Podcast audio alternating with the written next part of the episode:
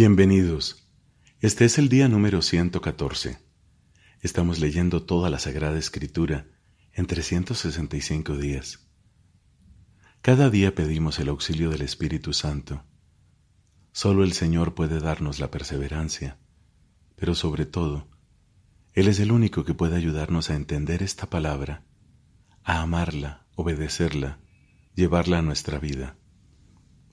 Hoy tenemos textos del libro de los jueces, del libro de los salmos y de la carta de San Pablo a los Gálatas. En el nombre del Padre y del Hijo y del Espíritu Santo. Amén. Comienzo del libro de los jueces. Capítulo primero. Después de la muerte de Josué, los israelitas consultaron al Señor diciendo, ¿quién de nosotros será el primero en subir a luchar contra los cananeos? El Señor respondió, que suba a Judá, porque yo he puesto el país en sus manos. Entonces Judá dijo a su hermano Simeón, Sube conmigo al territorio que me ha tocado en suerte, atacaremos a los cananeos, y después yo iré contigo al territorio que te ha sido asignado. Y Simeón lo acompañó. Cuando Judá subió, el Señor puso en sus manos a los cananeos y a los pericitas, y derrotaron en Besek a diez mil hombres. Allí se encontraron con Adoní Besek, combatieron contra él, y derrotaron a los cananeos y a los pericitas. Adoní Besek trató de escapar, pero ellos lo persiguieron, lo capturaron y le cortaron el dedo pulgar de las manos y de los pies. Entonces Adoni Besek exclamó, Setenta reyes, con los pulgares de sus manos y de sus pies cortados, recogían migajas debajo de mi mesa, y ahora Dios me retribuye de acuerdo con lo que hice. Luego lo llevaron a Jerusalén y allí murió. La tribu de Judá atacó a Jerusalén, la tomaron, pasaron a sus habitantes al filo de la espada, e incendiaron la ciudad. Luego la tribu de Judá fue a combatir contra los cananeos que habitaban en la montaña, el Negev y la Céfela. Judá avanzó contra los cananeos que habitaban en Hebrón. Hebrón se llamaba antiguamente Kiriat Arabá y derrotó a Sesai, a Jimán y Talmai. Desde allí subió contra los habitantes de Debir que antes se llamaba Kiriat Sefer. Entonces Caleb dijo, Al que derrote y conquiste a Kiriat Sefer, yo le daré como esposa a mi hija Axa. El que la conquistó fue Otniel, hijo de Kenaz y hermano menor de Caleb, y éste le dio como esposa a su hija Axa. Cuando ella llegó a la casa de su esposo, este le sugirió que pidiera un campo a su padre. Ella se bajó del asno y Caleb le preguntó, ¿qué quieres? Quiero que me hagas un regalo, le respondió. Ya que me has mandado al territorio de Negev, concédeme al menos un manantial. Y él le dio el manantial de arriba y el manantial de abajo.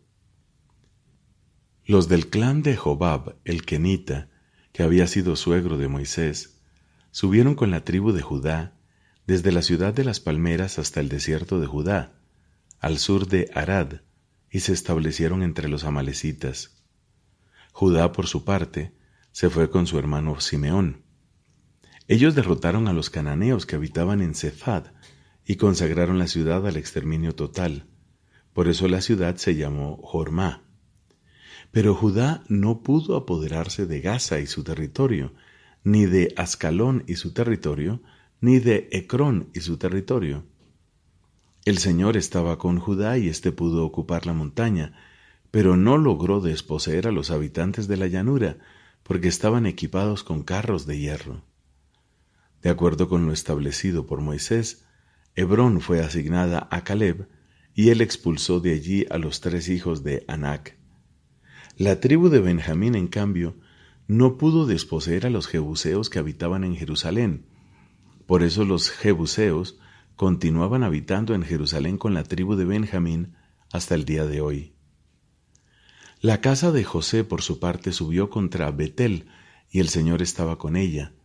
La casa de José envió espías a Betel, la ciudad que antiguamente se llamaba Luz, y cuando los espías vieron a un hombre que salía de la ciudad le dijeron, Muéstranos el acceso a la ciudad y te perdonaremos la vida. Él les indicó el acceso a la ciudad, y ellos pasaron a sus habitantes al filo de la espada, pero dejaron ir a aquel hombre con toda su familia. El hombre se dirigió al país de los hititas y fundó una ciudad a la que llamó Luz. Este es el nombre que tiene hasta el día de hoy. Manasés, en cambio, no pudo adueñarse de Betseán y de Tanak con sus respectivas ciudades dependientes.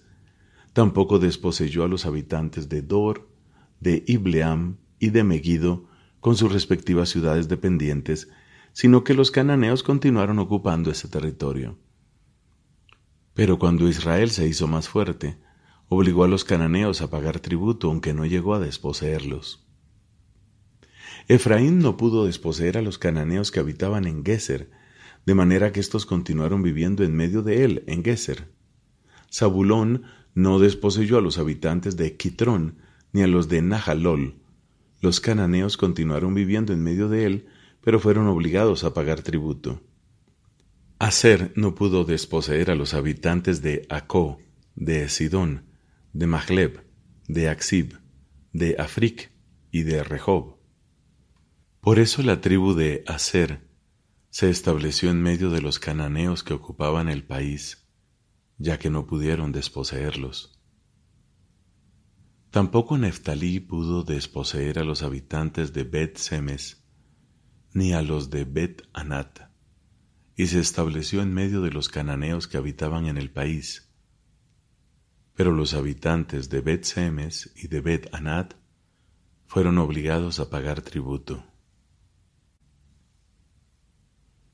Los amorreos obligaron a la tribu de Dan a replegarse hacia la región montañosa, impidiéndosele bajar hasta el llano. Los amorreos pudieron permanecer en Har Jerez en Ayalón y en Salbim, pero cuando la casa de José afianzó su poder, fueron obligados a pagar tributo. En cuanto a los edomitas, su frontera se extiende desde la cuesta de Acrabim a partir de la roca y continúa hacia arriba. El ángel del Señor subió de Gilgal a Bohim y dijo, yo los hice subir de Egipto y los introduje en la tierra que prometí a sus padres con un juramento. También dije, jamás quebrantaré mi alianza con ustedes, pero ustedes no harán ninguna alianza con los habitantes de este país y destruirán sus altares. A pesar de eso no escucharon mi voz. ¿Por qué han obrado así? Por eso les digo, no expulsaré a esos pueblos delante de ustedes. Ellos no dejarán de hostigarlos y sus dioses serán una trampa para ustedes. Y mientras el ángel del Señor dirigía estas palabras a los israelitas, el pueblo se puso a llorar a gritos. Por eso llamaron a aquel lugar Bohim, que significa a los que lloran, y ofrecieron allí sacrificios al Señor. Josué despidió al pueblo, y los israelitas se fueron cada uno a su herencia para tomar posesión del país. El pueblo sirvió al Señor mientras vivió Josué, y durante toda la vida de los ancianos que le sobrevivieron y que habían visto las hazañas del Señor en favor de Israel. Josué, hijo de Nun, el servidor del Señor, murió a la edad de ciento diez años. Lo enterraron en el territorio de su propiedad, en Timnat Serach, en la montaña de Efraín, al norte del monte Gaaz. Y cuando toda aquella generación fue a reunirse con sus padres, surgió una nueva generación que no conocía al Señor ni la obra que había hecho en favor de Israel. Los israelitas hicieron lo que es malo a los ojos del Señor y sirvieron a los Baales. abandonaron al Señor, el Dios de sus padres, que los había hecho salir de Egipto. Fueron detrás de otros dioses, los dioses de los pueblos vecinos, y se postraron delante de ellos, provocando así la indignación del Señor. Abandonaron al Señor para servir a Baal y a Astarte. Por eso la ira del Señor se encendió contra Israel. Él los puso en manos de salteadores que los despojaron, los entregó a los enemigos que tenían a su alrededor y no pudieron oponerles resistencia. En todas las campañas, la mano del Señor se ponía en contra de ellos para hacerles mal, como el mismo Señor lo había dicho y jurado. Así se encontraron en una situación muy angustiosa. Entonces el Señor suscitaba jueces que salvaban a los israelitas del poder de los salteadores. Pero los israelitas no escuchaban a sus jueces sino que se prostituían yendo detrás de otros dioses y postrándose delante de ellos. Se desviaban muy pronto del camino seguido por sus padres, que habían obedecido los mandamientos del Señor. Ellos en cambio no hacían lo mismo.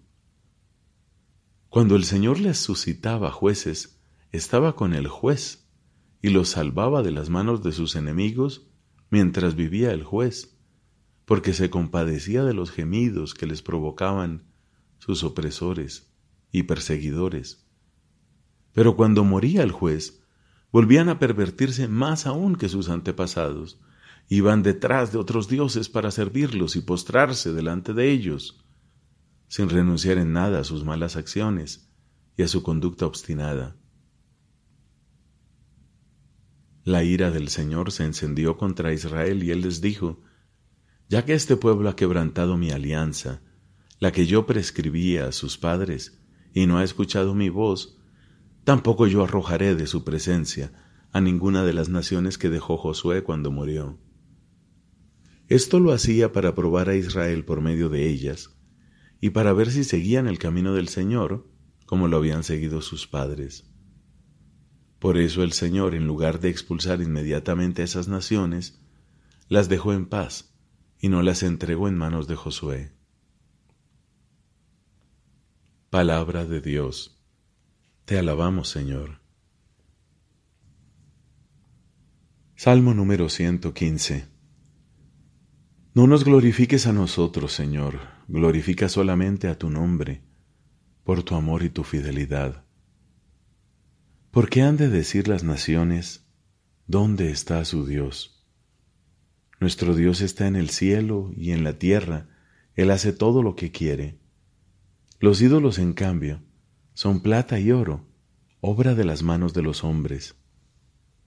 Tienen boca, pero no hablan, tienen ojos, pero no ven. Tienen orejas, pero no oyen, tienen nariz, pero no huelen, tienen manos, pero no palpan, tienen pies, pero no caminan, ni un solo sonido sale de su garganta como ellos, serán los que los fabrican, los que ponen en ellos su confianza. Pueblo de Israel, confía en el Señor, Él es tu ayuda y tu escudo. Familia de Aarón, confía en el Señor, Él es tu ayuda y tu escudo. Confíen en el Señor todos los que lo temen, Él es su ayuda y su escudo. Que el Señor se acuerde de nosotros y nos bendiga. Bendiga al pueblo de Israel bendiga a la familia de Aarón, bendiga a los que temen al Señor, a los pequeños y a los grandes. Que el Señor los multiplique, a ustedes y a sus hijos, y sean bendecidos por el Señor que hizo el cielo y la tierra. El cielo pertenece al Señor, y la tierra la entregó a los hombres. Los muertos ya no alaban al Señor, ni tampoco los que bajaron al sepulcro. Nosotros, los vivientes, Bendecimos al Señor desde ahora y para siempre. Aleluya. Padre, te da gloria a tu Hijo en el Espíritu Santo, como era en el principio, ahora y siempre, por los siglos de los siglos. Amén. De la carta a los Gálatas, capítulo 6. Hermanos, si alguien es sorprendido en alguna falta, ustedes, Los que están animados por el Espíritu, corríjanlo con dulzura. Piensa que también tú puedes ser tentado. Ayúdense mutuamente a llevar las cargas y así cumplirán la ley de Cristo. Si alguien se imagina hacer algo, se engaña, porque en realidad no es nada. Que cada uno examine su propia conducta, y así podrá encontrar en sí mismo y no en los demás un motivo de satisfacción. Porque cada uno tiene que llevar su propia carga. El que recibe la enseñanza de la palabra, que haga participar de todos sus bienes al que lo instruye. No se engañen. Nadie se burla de Dios. Se recoge lo que se siembra. El que siembra para satisfacer su carne, de la carne recogerá solo la corrupción. Y el que siembra según el Espíritu, del Espíritu recogerá la vida eterna. No nos cansemos de hacer el bien, porque la cosecha llegará a su tiempo si no desfallecemos. Por lo tanto, mientras estamos a tiempo, hagamos el bien a todos, pero especialmente a nuestros hermanos en la fe. ¿Ven estas letras grandes? Les estoy escribiendo con mi propia mano. Los que quieren imponerles la circuncisión solo buscan quedar bien exteriormente y evitar ser perseguidos a causa de la cruz de Cristo. Porque tampoco aquellos que se hacen circuncidar observan la ley, Solo pretenden que ustedes se circunciden para gloriarse de eso. Yo solo me gloriaré en la cruz de nuestro Señor Jesucristo, por quien el mundo está crucificado para mí, como yo lo estoy para el mundo. Estar circuncidado o no estarlo no tiene ninguna importancia. Lo que importa es ser una nueva criatura. Que todos los que practican esta norma tengan paz y misericordia lo mismo que el Israel de Dios. Que nadie me moleste en adelante. Yo llevo en mi cuerpo las cicatrices de Jesús. Hermanos, que la gracia de nuestro Señor Jesucristo permanezca con ustedes. Amén. Palabra de Dios. Te alabamos, Señor. Fin de la carta del apóstol San Pablo a los Gálatas.